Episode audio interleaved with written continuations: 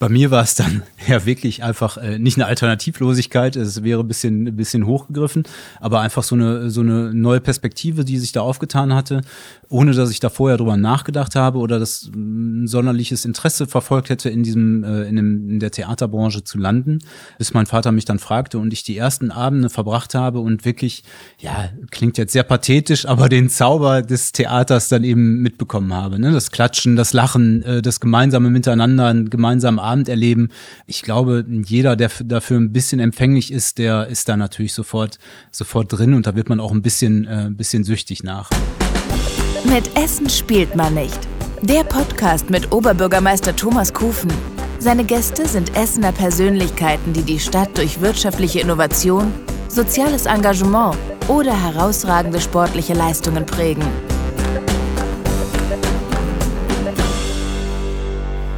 Herzlich willkommen zu meiner neuen Podcast-Folge mit Essen spielt man nicht. Darin geht es heute um Kultur, um die Kulturszene. Ich habe mir einen spannenden Gast eingeladen, Philipp Stratmann, der Mann hinter das Stratmanns am Kennedyplatz. Herzlich willkommen. Ja, vielen Dank und vielen Dank vor allen Dingen für die Einladung. Macht mich doch ein bisschen, ja, stolz ist das falsche Wort, aber es ist mir natürlich eine große Ehre, hier sein zu dürfen. Philipp Stratmann, bereits seit 2004 Geschäftsführer des Stratmanns Theater. Genau, ja, ist doch schon eine sehr, sehr lange Zeit. Äh, auch sehr schnell vergangen, war sehr, äh, ja, sehr intensive Zeit natürlich auch und ja, gefühlt äh, gestern angefangen, aber ist tatsächlich schon sehr, sehr lange her, genau. Alter Hase. Aber, aber der Weg zur Kultur war nicht gerade.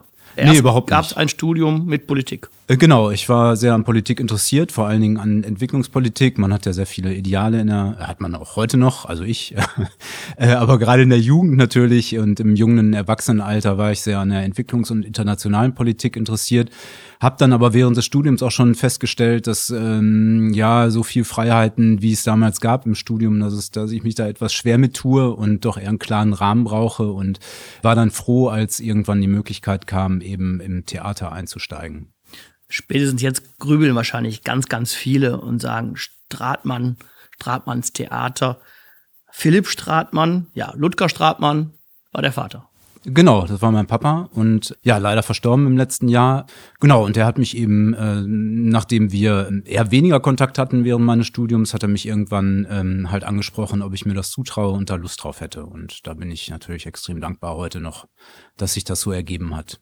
Auch wegen ganz vieler anderer Sachen natürlich auch noch. Äh, aber wenn wir bei dem Thema des Einstiegs beim Theater 2004 sind, äh, war das natürlich maßgeblich. Aber sein Weg war ja auch nicht gerade auf die Bühne, sondern erst Medizinstudium. Äh, genau. Und hier war es dann Politik. Ja. Äh, irgendwie hat sich die ganze Familie ja auch äh, mit meinem Onkel und seinem Bruder doch recht relativ spontan da in Richtung Theater entwickelt. Das war bei ihm so, bei meinem Vater eben vom Medizinstudium, wobei er immer sehr gerne Reden gehalten hat und Reden geschrieben hat. Da kann ich mich noch sehr gut dran erinnern. Äh, früher für unseren Tennisverein, wo er recht engagiert war und immer sehr launige, lustige Reden äh, gehalten hat, auch sehr viele Witze über mich gemacht hat, weil ich ein sehr jähzorniger kleiner Tennisspieler war und äh, mehrere Schläger zerdeppert habe. Und da war, äh, war ich ein äh, genehmes Opfer und ja, wurde da in einigen Reden des Tennisvereinspräsidenten meinem Vater sozusagen ein bisschen durch den Kakao gezogen.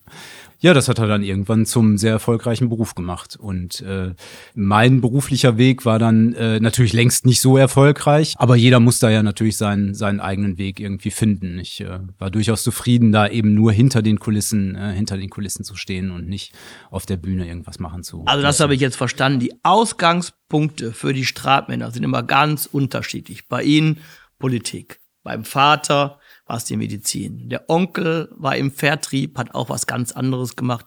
Am Ende landen alle in der Kultur. Warum? Bei mir war es dann ja wirklich einfach äh, nicht eine Alternativlosigkeit, es wäre ein bisschen, ein bisschen hochgegriffen, aber einfach so eine, so eine neue Perspektive, die sich da aufgetan hatte, ohne dass ich da vorher drüber nachgedacht habe oder das ein sonderliches Interesse verfolgt hätte, in diesem, äh, in, dem, in der Theaterbranche zu landen, bis mein Vater mich dann fragte und ich die ersten Abende verbracht habe und wirklich, ja, klingt jetzt sehr pathetisch, aber den Zauber des Theaters dann eben mitbekommen habe. Ne? Das Klatschen, das Lachen, äh, das gemeinsame Miteinander, gemeinsam Abend erleben. Ich glaube, jeder, der dafür ein bisschen empfänglich ist, der ist da natürlich sofort, sofort drin und da wird man auch ein bisschen, äh, ein bisschen süchtig nach. Also das will man dann immer wieder, immer wieder aufs Neue erleben und ähm, das ist so der Hauptpunkt, ähm, der mich dann in der Kultur und eben im Theater ähm, gehalten hat. Es gibt super interessante Aspekte eben ähm, mit dem Publikum zusammenzuarbeiten, als auch mit den Künstlern, was manchmal ein bisschen schwieriger ist. Man muss kurzfristig auf Krisen oder besondere Situationen am Abend reagieren, äh, improvisieren, ähm, nicht nur auf der Bühne, auch hinter der Bühne. Und das sind alles, ja, ist einfach ein toller Beruf, äh, den wir, glaube ich, dann, wo wir als Familie herausgefunden haben, dass wir, dass wir uns da ganz gut schlagen können. Jeder, der Ludger Stratmann schon auf der Bühne erlebt hat oder auch Christian Stratmann kennt, stellt sich vor, Mensch, bei den Stratmanns, da war immer lustig, da wurde immer gelacht und Philipp war immer das Publikum. ja, so ähnlich war das auch. Also in der Familie ist das natürlich schon immer sehr, sehr locker gewesen auch und ähm, durchaus humorvoll. Mein Vater, das fand ich immer sehr angenehm, hat vor allen Dingen über meine Witze mal gelacht, fast als einziger. Also da war ich dann noch äh, er war eigentlich eher das dankbare Publikum von mir. Er hat ja ein viel größeres Publikum glücklicherweise gehabt, die auch sehr, sehr gut mit ihm mitgegangen sind sozusagen. Aber Kultur kann ja auch eine sehr ernste Angelegenheit sein, vor allen Dingen, wenn wir zurückschauen auf eine Corona-Zeit. Da war sicherlich ähm, Theatermachern, Geschäftsführern von Theatern gar nicht zum Lachen zumute. Ja, Kultur ähm, ist jetzt so, so ein weiter Begriff. Natürlich ist das für uns immer schon ähm, jetzt auch nicht nur Beruf gewesen, sondern es ist äh, wirklich, ähm, wirklich unser, äh, unser Leben. Und natürlich ist es hauptsächlich für uns dann eben auch eine Einnahmequelle und unser, äh, und unser Beruf und ein Wirtschaftsbetrieb vor allen Dingen. Und dementsprechend war das natürlich eine extrem ja, extrem anstrengende Zeit. Zum einen wirtschaftlich, zum anderen, weil einem dann doch auch auf, oder mir dann auch aufgefallen ist, dass einfach, ja, die Abende mit dem Publikum, das Lachen, das Klatschen, das fehlt einem doch, auch wenn man sich da jetzt gar nicht so, ja, ich habe mich da nie so wahnsinnig beheimatet gefühlt, dass ich ähm, gesagt habe, äh, okay, Kultur ist jetzt absolut mein Ding, sondern ähm, ich habe da wirklich mehr für die Organisation gesorgt. Aber diese Sachen sind, fallen einem dann doch ziemlich zügig auf, dass die einem sehr, sehr, sehr, sehr fehlen. Und äh, wirtschaftlich haben wir das insofern gut überstanden, dass natürlich der Rückhalt und die Hilfen, die äh, äh, sowohl kommunal als auch dann äh, landespolitisch oder sogar bundesweit ähm, passiert sind, dann natürlich erstmal gut geholfen haben. Stratmanns Theater ist trotzdem auch heute noch, auch nach dem Tod des Vaters, immer noch ein Familienbetrieb. Schwester, Lebensgefährtin, berufliches und privates dann immer auseinanderzuhalten, ist wahrscheinlich nicht ganz so einfach, vor allen Dingen in Krisenzeiten. Denn bringt man ja doch alles mit nach Hause und die Probleme werden zu Hause dann weiter ausgetragen. Ja, genau, habe ich ja gerade schon gesagt, ne? Das ist tatsächlich unser Leben gewesen. Jetzt nicht, also es ist, äh, klingt jetzt etwas pathetisch, aber es ist einfach so, man verbringt halt die ganze Zeit dort und äh, wenn man selbstständig ist, das kennen ja wahrscheinlich auch sehr, sehr viele äh, Leute, dann ist es einfach, äh, einfach das Leben mit allem, was eben dazugehört. Klar, spricht man dann auch privat darüber.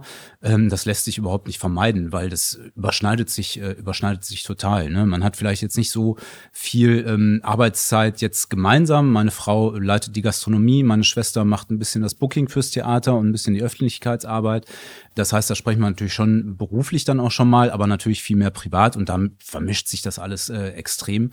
Und in Krisenzeiten, mh, mm, ja, ähm, ich finde eher, dass wir uns da äh, viel Halt geben konnten. Ne? Wenn das ein gut funktionierendes Gebilde ist als Familienbetrieb, dann ist das sicherlich einfacher, als wenn man jetzt eine Krise mit Leuten äh, durchstehen muss, die man jetzt wirklich nur zur Arbeit sieht und zu denen man jetzt so die emotionale Bindung gar nicht hat also 2020 dann voll ins Corona-Jahr und dann 2021 der große Schock. Der Vater stirbt im Alter von 73 Jahren.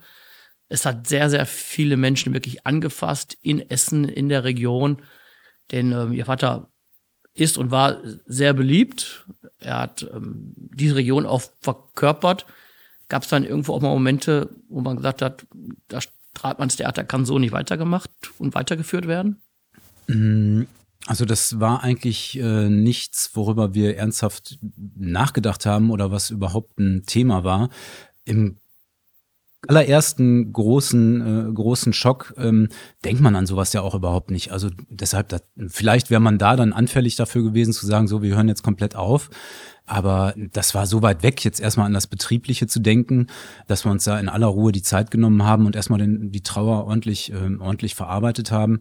Aber was natürlich schwer ist, wenn jemand so in der Öffentlichkeit stand, wie mein Vater das dann ähm, getan hat und man wirklich an jeder Ecke damit konfrontiert wird, was relativ komisch, das eben auch äh, zu verarbeiten. Das ist uns aber ganz gut gelungen und es war nie ein Thema, das, ähm, das Theater, äh, das Theater aufzugeben. Es war ja schon klar, dass er, ähm, dass er aufhört. Äh, hatte ja gerade seine, äh, leider hat er eine, eine Show verpasst sozusagen. Das wird ihm wahrscheinlich heute noch ärgern, sich im Grabe umdrehen, weil das äh, hat er gehasst wie die Pest. Dann eben mal, wenn mal was, äh, ich glaube in den ganzen in den ganzen 25 Jahren, die er das gemacht hat, sind, glaube ich, zwei Veranstaltungen ausgefallen und das war für ihn dann eine Katastrophe. Ja, und dementsprechend glaube ich, dass die letzte Vorstellung, die er nicht spielen konnte, äh, dann sozusagen äh, posthum er auch als äh, Katastrophe empfinden würde. Ähm, dadurch, dass wir eigentlich schon wussten, dass er nicht mehr auftritt, hatten wir das schon so gut aufgestellt mit verschiedenen anderen Sachen ähm, und so gut durchgeplant, was wir da drauf machen wollten, äh, dass das eigentlich keine, kein Thema war. Ne? Wir wollten es auch gerade in seinem Sinne weiterführen und ja, es soll für ihn stehen, soll für sein Lebensweg, äh, Lebenswerk stehen und ähm, dafür arbeiten wir halt äh, mit hoher Intensität weiter. The show must go on, sagt man. Das heißt, Stratmanns Theater lebt weiter, wird weitergeführt. Und Philipp Stratmann als Geschäftsführer bringt auch Stücke selbst auf die Bühne. Ja, wir produzieren selber Komödien. Ich selber mache da glücklicherweise nichts, außer so die groben Ideen mit meinem Regisseur und Autor abzusprechen. Aber wir haben uns eben zum, mm, ja, äh, wir haben uns eben vorgenommen, äh, für die Stadt Essen dann auch äh, in unserem Empfinden eine Großstadt, dann wirklich einzigartige Komödien zu machen, die es sonst nirgendwo gibt, die sonst nirgendwo gespielt werden. Das war mir eben sehr, sehr wichtig, die jetzt auch nicht nur das Thema Ruhrgebiet abarbeiten. Natürlich merkt man, dass die aus dem Ruhrgebiet sind, weil wir einfach aus dem Ruhrgebiet sind. Woran, merkt, woran merkt man das bitte? Ja, das merkt man ähm, ein bisschen daran, dass die äh, ziemlich äh, ziemlich ehrlich gespielt sind, würde ich sagen. Also wir kokettieren jetzt nicht mit äh, mit der Sprache oder so, aber das fließt natürlich automatisch. Kein, kein Techmeier. Nein, genau. Das fließt aber natürlich automatisch mit ein. Das fließt natürlich in den Settings ein, also in den Orten, wo es dann eben spielt, sei es ein Waschsalon in alten Essen oder sowas. Ähm, da kriegt man das dann natürlich schon mit, aber es soll eben nicht eben nicht der Punkt sein, sondern sollen einfach einzigartige Komödien sein, die wir äh, individuell für unser Theater Theater dann geschrieben haben. Auch für das Ganze, ähm, äh, für, für unsere Bühne. Das ist ein bisschen umständlich. Wir haben eine sehr kleine Bühne, man kann da nicht viel mit Bühnenbildern machen und dementsprechend ähm, müssen wir da wirklich äh, sozusagen Eigenanfertigung, handgemachte Eigenanfertigung anbieten. Und das war so unser Ziel und da haben wir jetzt inzwischen fünf Komödien produziert ähm, und die sechste ist jetzt eine Solokomödie, die wird dann im, im Januar erscheinen. Worum geht's da? Kann man das schon sagen? Das kann man schon sagen. Ähm, das ist eine Solokomödie von unserem, ähm, von unserem Autor und Regisseur, von Nadim Ahmed, der, äh, die heißt äh, Love Songs to Go, Love Songs to Go. Schnulzen lügen nicht. Ähm, ja, hört man, glaube ich, schon, worum es da gehen wird. Ne? So ein bisschen, äh, was unsere Komödie eben auszeichnet, immer, ein, ähm, immer einen musikalischen Part, ne? einen kleinen Showpart dazu und äh, eben ganz viel Tanz- und Musikeinlagen. Ja, so Verbindung zwischen Musical und Komödie, würde ich es mal nennen. Wo ist die, die Rubitzfarbe da drin? Da, ähm, ja, da ist das ein bisschen, äh, bisschen schwieriger. Da wollten wir eher so die internationale Farbe der Love-Songs reinbringen. Ich weiß jetzt nicht, ob äh, es einen ruhrgebietsspezifischen Love-Song gibt. Okay, in diversen Stadien am Wochenende kann man welche hören. Äh, ja, äh, ihr seid das Ruhrgebiet zum Beispiel, aber ich glaube, das wird, äh, das werden wir nicht anspielen. es wird eher so um die internationale Komponente gehen, warum wir gerade bei lateinamerikanischen Rhythmen zum Beispiel ähm, doch deutlich lockerer werden als bei äh, beim originären deutschen Marsch oder sowas. Aber international und Ruhrgebiet passt immer gut zusammen. Das passt auch super zusammen, ja. Das, äh, dafür steht dann eben auch äh, äh der Künstler, der auf der Bühne steht, der eben einen gewissen Background im Ruhrgebiet hat, dadurch, dass er jetzt schon so lange für uns arbeitet, als auch, äh, dass sein Vater aus Indien kommt und äh, seine Familie in Großbritannien lebt und ist, glaube ich, wäre eigentlich ein Klassiker, um hier zu leben. Er lebt aber in Rheinbach bei Köln. Gut. Also kann man ja noch ändern. Genau, ja, er will, glaube ich, auch sehr, sehr gerne. Sehr aber gut. ist da natürlich verwurzelt. Aber das Ruhrgebiet äh, bietet sich für ihn auch an, ja. Aber das zeigt ja auch, ähm, Stratmanns Theater kämpft sich auch zurück auf, auf die Bühne, kämpft ums Publikum, was nach Corona, auch wenn es noch nicht ganz vorbei ist, für alle Kulturbetriebe doch sehr, sehr schwer ist, oder? Ja, ist eine sehr, sehr zähe Zeit, weil ich äh, glaube, es hat eben auch eine gewisse Entwöhnung stattgefunden im Miteinander, äh, sowohl im kulturellen Betrieb als auch im gesamten Miteinander. Es werden wahrscheinlich jetzt auch ähm, sehr viele äh, andere Veranstaltungen und Events nachgeholt. Das macht's äh, für uns auch nicht einfacher. Ist einfach momentan ein Überangebot da und klar, wir haben extrem zu kämpfen mit der äh, mit der Auslastung, haben gute Reserven, blicken auch ähm, ja verhalten positiv in die Zukunft, dass es irgendwann äh, irgendwann zu einer gewissen Normalität kommt. Äh, aber aktuell ist es wirklich eine zähe Arbeit, die wir da, die wir da leisten. Aber wir wollen trotzdem so wenig Veranstaltungen wie möglich absagen und immer vor Ort sein, unserem Stammpublikum, unseren Fans und unseren Gästen auch jeden Abend, also nicht jeden Abend, aber äh, ein bisschen reduziert von Donnerstag bis Sonntag dann einfach Shows bieten, um auch ein bisschen Zerstreuung anzubieten. Aber die Zuschauerzahlen sind nicht so wie vor Corona. Bei Ihnen auch nicht. Nee, das ist, glaube ich, eine, äh, eine generelle Entwicklung, die ist jetzt das nicht. ist generell. Letztens hatte ich mit jemandem gesprochen von der freien Szene, der sagte, für 24 Besucherinnen und Besucher hätten wir früher gar nicht aufgemacht. Heute sind wir froh, wenn sie da sind. Ja, genau. Das ist, äh, das ist, sind die richtigen Worte. Äh, wir versuchen auch, wenn es dann mal weniger Leute sind, natürlich zu spielen. Es gibt hin und wieder, äh, wir haben ja nicht nur unsere Komödien, wir haben auch Gastspiele von etwas bekannteren und sehr bekannten Kabarettisten und Comedians. Da gibt's natürlich schon mal den einen oder anderen, der sagt, nee, das ist mir dann einfach zu wenig. Weil natürlich an so einem Abend dann auch ein bisschen was verloren geht, wenn, wenn weniger Leute da sind. Ne? Dann ist es einfach nicht so ein dichtes, dichtes Theatererlebnis, wie man das äh, vielleicht landläufig kennt. Und ähm, dann ja, macht es einfach den Abend für den Künstler auch ein bisschen, bisschen schwieriger. Also das respektiere ich dann, wenn mir ein Künstler sagt, nee, ich will vor, sagen wir mal, 30, 40 Zuschauern nicht spielen ist das für mich okay. Ich würde jetzt wirklich immer spielen, ähm, um einfach auch so eine, ja, eine gewisse Verlässlichkeit wieder in die Szene zu kriegen. Ich denke, es hilft nicht, wenn wir jetzt ähm, bei wenigen Zuschauern ähm, direkt absagen. Das wäre mir auch ein bisschen zu arrogant. Also wir sind halt, wir sind halt da und wir haben gute Zeiten gehabt. Jetzt ist mal eine bisschen schwierigere Zeit, aber es gibt immer noch dann diese 30 oder 40 Leute, wenn sie denn kommen, ähm, die das unbedingt sehen wollten und die den ähm, Abend bei uns gestalten wollten. Und da freuen wir uns extrem drüber und dann machen wir das auch. Das ist für mich. Läuft denn so ein Stück, wenn da nur 30 Leute im Publikum sitzen? ein bisschen anders, als wenn da 60 oder 80 sitzen würden. Kann man vielleicht drauf eingehen? Kann man vielleicht mal vom Text abweichen und da den mit dem komischen Hemd mit einbauen? Ja, das passiert dann natürlich eher. 60 ähm, bis 80 wäre auch schon wenig. also 30 bis 40 ist glücklicherweise jetzt nicht der Normalfall bei uns aktuell. Also ein bisschen mehr haben wir. Aber klar, so Abende können manchmal sehr, sehr, ähm, sehr, sehr traurig und sehr, sehr unangenehm sein. Kommt aber relativ selten vor. Meistens sind es eigentlich immer ganz besondere Abende. Wir haben es ja jetzt auch noch gar nicht so häufig erlebt. Es ist ja noch nicht so lange so. Ähm, das heißt, auch unser Publikum ist es jetzt nicht gewöhnt, äh, mit so wenig Leuten im Theatersaal zu sitzen. Und dadurch entsteht natürlich manchmal ein magischer Abend. Ne? Man ist natürlich mehr in Kontakt mit dem Publikum, das Publikum untereinander aber auch, weil man sich natürlich erstmal anguckt und sich orientiert und äh, natürlich äh, kommt man dadurch viel, viel leichter ins Gespräch, als wenn es dieser ultra, ja gut, ultra professionell klingt jetzt so, als würden wir das nur abarbeiten, aber äh, gefühlt ist es ja auch schon drei Jahre her und ich kann mich da auch kaum noch dran erinnern.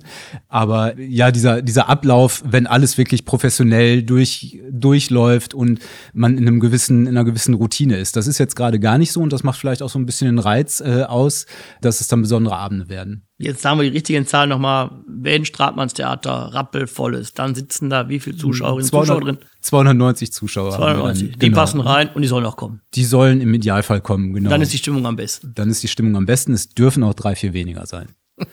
Das beruhigt wahrscheinlich dann die, die Feuerwehr. genau. Also ich finde es aber erstmal anerkennenswert, sich ähm, wirklich an diesem exponenten Standort in der Essener Innenstadt als Kulturbetrieb jetzt wieder nach vorne zu kämpfen, denn natürlich sieht man auch die Auswirkungen von Corona in unserer Innenstadt. Das Gesicht an der Innenstadt verändert sich nochmal durch Corona viel schneller, als es vielleicht sonst gekommen wäre. Und deshalb finde ich das wirklich, ähm, wirklich großartig, dass Stratmanns Theater an unserem zentralen Platz immer ansprechbar ist und auch immer Präsenz zeigt und damit auch zu einem tollen Kulturbetrieb und Reichtum unserer Stadt beiträgt. Ja, vielen Dank. Wir machen das auch wirklich sehr gerne und wir wissen das auch zu würdigen. Also vor allen Dingen ich, dass, dass wir dort so eine exponierte Lage haben. Und ähm, ja, klar, man sieht das äh, schon, dass es auch eine schwierige Zeit für die Stadtplanung und für die Innenstadt sicherlich ist. Aber generell darf man auch da, finde ich, nicht vergessen, dass es insgesamt in meinen Augen, da gibt's natürlich super viele andere Stimmen, schon eine positive Entwicklung genommen hat. Also gerade der Kennedy-Platz als zentraler Ausgehpunkt in der Innenstadt mit dem Motel One, was vor Ort ist, mit den dort angesiedelten Gastronomien, das war alles 2004 beispielsweise gar nicht. Da hatten wir, waren wir fast allein auf diesem Platz und es war mehr so abends an so ein so eine Western-Geister-Atmosphäre mit durchfliegenden Heuballen oder sowas. Ähm, das ist es ja nun jetzt gar nicht mehr. Und ich finde, da hat die Stadt Essen sich, ähm, sich, gut, äh, sich gut entwickelt und präsentiert sich da auch gut mit den Veranstaltungen, die da inzwischen durchgeführt werden. Und wir haben noch vor der Sommerpause eine wichtige Entscheidung getroffen. Unsere Zentralbibliothek wird ja umziehen vom Gildehof mitten in die Stadt an den Kennedyplatz. Aktuell haben wir Besucherinnen und Besucher in unserer Zentralbibliothek in der Zahl von 2000, 3000. Wir werden die Angebote ausweiten. Es wird viel Mitmachmöglichkeiten geben, ähm, auch Working Space, äh, Veranstaltungsräume, die man in Anspruch nehmen kann. Deshalb werden es wahrscheinlich dann 5000, 6000 Besucherinnen und Besucher sein, die unsere Innenstadt zusätzlich beleben mit guter Nachbarschaft im Ja. Trautmannstheater. Ja, finde ich toll. Finde ich wirklich äh, super, eine tolle Idee auch, das ein bisschen zentral, ähm, zentral zu halten. Und ich glaube, die Innenstädte leben jetzt inzwischen mehr davon, äh, eben individuelle, individuelles Angebot zu haben, was eben für die Stadt steht und nicht irgendwas Generelles, was man jetzt zwei, drei Wochen später in irgendwelchen anderen Städten auch wieder sehen kann. Ne?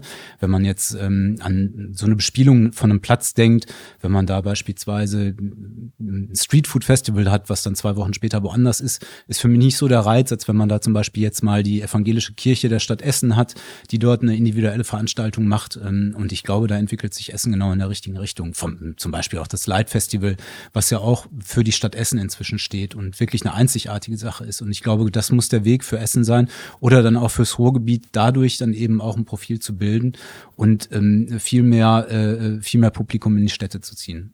Essen ist jetzt ein paar Mal gefallen. Ich drehe das nochmal anders. Im Stratmannstheater kann man auch essen. Und ich habe den Eindruck, das gehört auch irgendwie zusammen. Theaterbesuch und anschließend oder vorher nochmal was zu trinken oder was zu essen. Das ist schon eine Einheit, die man da bucht. Genau, äh, kann man machen. Also es, wir haben versucht, das mit beiden Sachen, die zwar ähm, äh, auf dem Papier voneinander getrennt sind, das einmal das Leos Casa und das Stratmannstheater, haben wir versucht, ein niedrigschwelliges Kulturangebot sozusagen zusammenzuschnüren. Aber beides soll eben auch für sich alleine stehen, ähm, weil die Verknüpfung kann natürlich manchmal dann auch Probleme ergeben, wenn zum Beispiel das eine das andere querfinanzieren muss oder so. Das wollten wir eben vermeiden und ähm, das ist uns, glaube ich, ganz gut gelungen. Auch gerade im Preissektor haben wir versucht, das wirklich für alle zugänglich zu halten und relativ günstige Preise, äh, günstige Preise zu machen, dass man auch beides sehr gut kombinieren kann, ohne jetzt, sagen wir mal, 150 Euro für einen Abend pro Person auszugeben.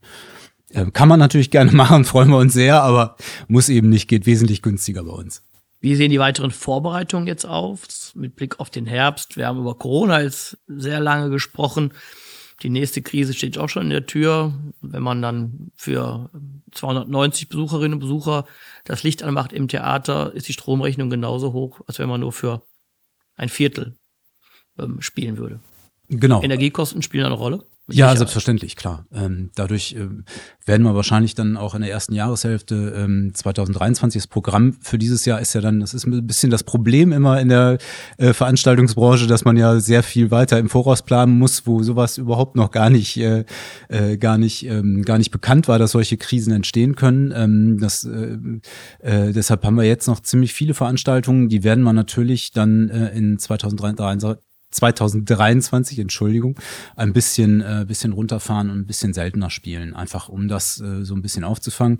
Wir wissen allerdings auch noch nicht so genau, was uns da jetzt erwartet. Hochrechnungsmäßig ist es natürlich relativ viel, aber äh, es ist klar, dass wir jetzt in dieser Zeit nicht unsere wirtschaftlichen Erfolge einfahren, sondern dass wir ein bisschen von unseren Reserven leben müssen und dass wir da jetzt einfach, ja, ja, Arschbacken zusammenkneifen und da durch müssen. Jetzt die Krise. Manchmal entstehen natürlich auch äh, neue Ideen in Krisen und äh, vielleicht kann man da ein paar Chancen und ein paar Ideen entwickeln, die jetzt erstmal noch fern erscheinen, aber vielleicht kommen da ja Geistesblitze von mir hoffentlich, obwohl ich mir da jetzt relativ unsicher bin. Ähm, aber dass sich auf jeden Fall auch daraus vielleicht was Positives entwickeln kann. Jetzt haben wir ganz oft wieder über Krisen gesprochen, die sich aufeinander türmen. Dabei brauchen doch gerade jetzt die Menschen Zerstreuung und mehr Angebote im kulturellen Bereich, weil man vielleicht manchmal gar nicht mehr die Zeitung lesen will oder die Nachrichten einschalten will. Wie steuert ihr dagegen? Ja, ich denke auch, dass das so sein kann. Ne? Und ich finde es auch sehr schade, dass eben, ähm, also bei, bei einer Veranstaltung oder im kulturellen Bereich ist es ja so, das ist jetzt ja nicht nur frontale Bespaßung, sondern es ist ja ne, so, dass man jetzt abgelenkt werden müsste oder so. Es ist ja auch, ähm, es ist ja auch ein Abend mit Gleichgesinnten, die eben genau dasselbe an diesem Abend machen und dadurch gibt es ja eine Einheit auch im Publikum und einen, äh, und einen großen Austausch eben. Sei es jetzt die flachste Boulevardkomödie, die man sich vorstellen kann, als auch vielleicht anspruchsvollstes Kabarett oder äh, seriöses, äh, ernsthaftes Theater. In allem gibt's gibt's eine Grundlage, irgendwie zu sprechen und äh, vielleicht das auch auf die aktuelle Zeit zu beziehen oder es eben sein zu lassen. Das ist ja das Schöne. Man kann es oder man, man lässt es, ja. Und ich finde, der kulturelle Rahmen, äh, sprich, ist eher das Miteinander äh, an diesem, an diesem jeweiligen Abend und äh, die Gemeinsamkeit an dem Abend. Und ich finde, wenn das verloren ginge, wäre das wirklich äh, sehr, sehr schade. Gleichzeitig müssen wir in der Freizeitkulturbranche natürlich damit leben, dass es ein Part ist, auf den man, äh, auf den man am ehesten und am leichtesten vielleicht verzichten kann. Vielleicht fällt das dann aber auch auf sich dann durchaus auf, durchaus auf dass dann schon ein großer Teil, großer Teil fehlt. Also das ist ja vor allem hier in, in Essen auch deutlich mit einer ganz breit aufgestellten Kulturbranche mit einer ähm, freien Szene, die wirklich sehr vielfältig ist. Wenn das einmal weg ist, dann kommt es auch nicht wieder. Und deshalb müssen wir es erhalten. Wir haben ja auch einen Kultur-Corona-Fonds aufgelegt mit dreimal 500.000 Euro, wo wir schauen mit einzelnen Programmen, wie wir die Kulturszene unterstützen, damit sie auch so bunt und vielfältig bleibt. Und dazu gehört eben auch ähm, das Theater in ja, der Stadt. Auf jeden Fall. Es gibt auch natürlich Initiativen äh, in der freien Szene selber. Back to Life wurde jetzt gerade ins Leben gerufen, wo sich, wo sich die eigentlich die komplette ähm, Essener freie Szene zusammentut in verschiedenen Veranstaltungen, um ähm, das Publikum wieder ein bisschen darauf aufmerksam zu machen, das Theater zu besuchen. Das wäre so ein Part des Gegensteuerns gegen die äh, aktuelle äh, Krise. Ähm, ja, und ich glaube, da entwickelt sich schon was. Ähm, das Gemeinsame stand so in den letzten Jahren im Erfolg immer so ein bisschen im Hintergrund und das ist auch schön, wenn man sich da wieder ein bisschen, bisschen mehr vernetzt, weil man ja tatsächlich auch dasselbe, dasselbe macht und äh, meistens auch dieselben Einstellungen hat. Back to Life ist die Initiative. Das heißt eben auch, wir stehen hier zusammen, wenn es in schwierigen Zeiten auch mal von vorne kommt. Insofern freue ich mich, dass Sie sich ebenfalls dort engagieren und sich dort einbringen. Das ist Ruhrgebietsmentalität und das Thema Ruhrgebiet spielt nach wie vor bei Stratmanns Theater eine große Rolle und wird es auch weiter tun, oder? Ja, selbstverständlich. Gerade, äh, ja, wenn man ähm, drüber nachdenkt, wo wir dann eben sitzen äh, im Ruhrgebiet und wo wir auch herkommen, das ist, äh, ist uns vielleicht jetzt nicht oder mir nicht immer äh, nicht mal so extrem präsent, äh, weil das einfach das Leben ist, in dem ich mich, äh, in dem ich mich befinde. Ich habe eine kurze Zeit mal woanders gelebt in, in Münster, war dann aber äh, ob der heilen Welt dort etwas, äh, etwas verzweifelt und bin gerne wieder zurück nach Essen geflüchtet, sozusagen, um auch so ein bisschen, bisschen die Mentalität hier wieder, äh, wieder in mich aufzunehmen, auch mal äh, schiefhängende Verkehrsschilder zu sehen, etc. pp. Und ähm, gerade aber auch die Mentalität der Menschen, das offen, ehrliche, ähm, das Anpackende, wie wir es dann in manchen, äh, ähm, in manchen Bereichen machen, als auch das, ja, einfach das direkte Aufeinander zugehen. Das, äh, das ist, glaube ich, die, die hauptsächliche Sache, die, ähm, ähm, die uns äh, ausmacht und das Zusammenleben verschiedener Ethnien, äh, woher auch immer sie, äh, sie kommen. Das ist eben das Ruhrgebiet und jetzt nicht unbedingt eine angeborene eine angeborene Sache, sondern man entwickelt sich auch ziemlich zügig dahin. Und das äh, versuchen wir bei uns im Ruhrgebiet, äh, bei uns im Ruhrgebiet auch, aber bei uns im Theater eben auch äh, durch die Auswahl der Künstler ähm, zu schaffen. Jetzt könnte man sagen, man wählt nur Künstler aus, die im Ruhrgebiet sind. Das machen wir auch, aber das greift uns natürlich ein bisschen zu kurz. Wir machen mh, schon nicht mit jedem erfolgreichen Kabarettisten, Comedian, Gastspiele, sondern eigentlich nur mit Leuten, die uns dann auch nahestehen von der Mentalität her. Also wir wollen jetzt nicht äh, oder das könnte ich mir auch nie vorstellen, wenn ich das bei anderen Veranstaltern lese, was die für äh, Voraussetzungen an Catering und so weiter erfüllen müssen, äh, wo man meint, man würde wirklich mit riesen Weltstars zusammenarbeiten, wo ich auch das da äh, selbst etwas übertrieben fände, ähm, wollen wir halt eben nur mit Leuten zusammenarbeiten, die ähm, ja, die seriös an die Arbeit rangehen, das anpacken und jetzt ohne großes Tamtam -Tam, ähm, die Sachen einfach, äh, die Sachen einfach für sich, äh, für sich richtig machen. Und äh, dementsprechend suchen wir auch unsere Schauspieler aus und haben da, glaube ich, einen ganz großen Pool an Leuten, die gerne bei uns spielen, die gerne im Ruhrgebiet spielen und gern vor allen Dingen auch äh, in Essen spielen. Und unser Publikum ist natürlich auch ein ganz besonderes. Das darf man ja auch nicht vergessen. Das wird sich, glaube ich, Die schönsten Geschichten schreibt das Ruhrgebiet wahrscheinlich selbst. Genau. Davon werden wir viele bei Stratmanns Theater auf der Bühne sehen. Vielen Dank, Philipp Stratmann. Sie waren heute mein Gast. Ich wünsche Ihnen und Ihrer Familie natürlich viel Erfolg mit dem Theater als Oberbürgermeister freue ich mich natürlich, dass diese Kulturinstitution in Essen hier präsent ist, aktiv ist und auch viele Pläne hat. Herzlichen Dank. Ja, vielen Dank. War mir eine Freude. Das war Mit Essen spielt man nicht. Das Podcastgespräch mit Oberbürgermeister Thomas Kufen. Vielen Dank fürs Zuhören und bis zum nächsten Mal.